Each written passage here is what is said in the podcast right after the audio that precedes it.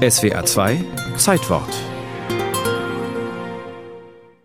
So beginnen die Abenteuer des Raumschiffs Enterprise. Der Weltraum. Unendliche Weiten. Und der Schöpfer dieser Science-Fiction-Serie ist dabei, als die erste Bestattung im Weltraum stattfindet. Oder besser das, was von ihm übrig geblieben ist. Wir sind hier heute zusammengekommen, um einem großartigen Mann die letzte Ehre zu erweisen. Gene Roddenberry. Ja, wir sind zusammen durch dick und dünn gegangen. Sein letzter Wille, posthum zu den Sternen befördert zu werden, um die seine Gedanken ein Leben lang kreisten. Faszinierend. Möglich macht es eine dreistufige amerikanische Rakete vom Typ Pegasus XL.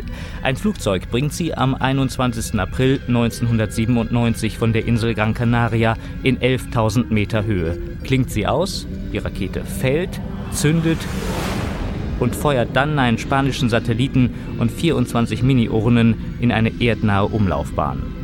Die erste Weltraumbestattung in der Geschichte der Menschheit ist geglückt. Für alles im Leben gibt es ein erstes Mal, Lieutenant. Sagt der spitzohrige Spock, eine Figur, die Gene Roddenberry erfunden hat und die in einem seiner Filme selbst im Weltraum bestattet wird. Ich wage es nicht, Ihnen zu widersprechen. Wagen wir es denn, uns mit dem Unternehmen zu verbinden, das diesen Dienst noch heute anbietet? Ich bin verständlicherweise neugierig.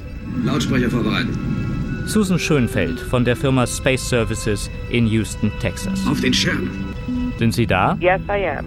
Ähm, schön. Okay. In welcher Form bringen Sie Menschen ins All? Our spacecraft contains capsules Unser Gefährt beinhaltet Minikapseln der Verstorbenen, ihre eingeäscherten Überreste. Wir nehmen aber nicht so viel mit nach oben. Wir bieten verschiedene Möglichkeiten an. Ein Gramm, sieben Gramm etc.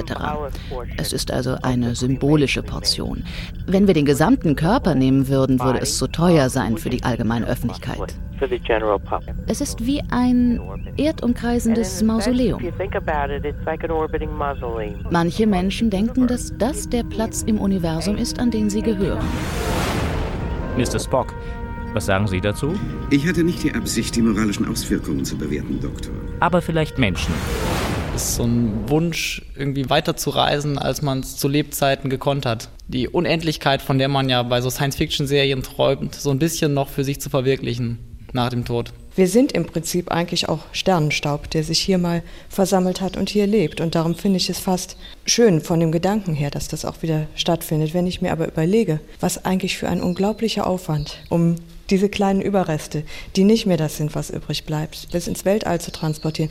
Ich weiß einfach nicht, ob es, ob es richtig wäre. Wenn eine Kultur meint, einen Menschen dadurch zu ehren, dass sie die Überbleibsel nicht in die Erde legt oder nicht ins Feuer zur Verbrennung gibt, sondern in den kosmischen Raum hinein mit einer Rakete transportiert, dann ist es meines Erachtens nichts grundsätzlich anderes, als die Asche eben, was weiß ich, in den Wind zu zerstreuen oder der See zu übergeben oder auch in die Erde zu legen. Das sagt der Münchner Religionswissenschaftler Michael von Brück. In allen Fällen, die wir eben beschrieben haben, wird der Rest, der materielle Überrest des Körpers mit den Elementen, aus denen er stammt, wieder verbunden. Ich würde eher eine schlichte Bestattung vorziehen, indem man einen Baum quasi hat und dann dabei den Baum bestattet wird. Das wäre was, was ich mir vorstellen könnte. Manche kehren allerdings auch unfreiwillig zurück, wie James Doohan alias Scotty. Bei einem ersten Versuch der Allbestattung war die Asche viel zu früh aus den höheren Sphären zurückgekehrt und in der Wüste von New Mexico gelandet. Beim zweiten Anlauf stürzte die Rakete nach technischen Schwierigkeiten in den Pazifik. Beamen wäre sicherer gewesen. War klasse, Scotty. Mr. Scott, wir fahren mit Warpgeschwindigkeit.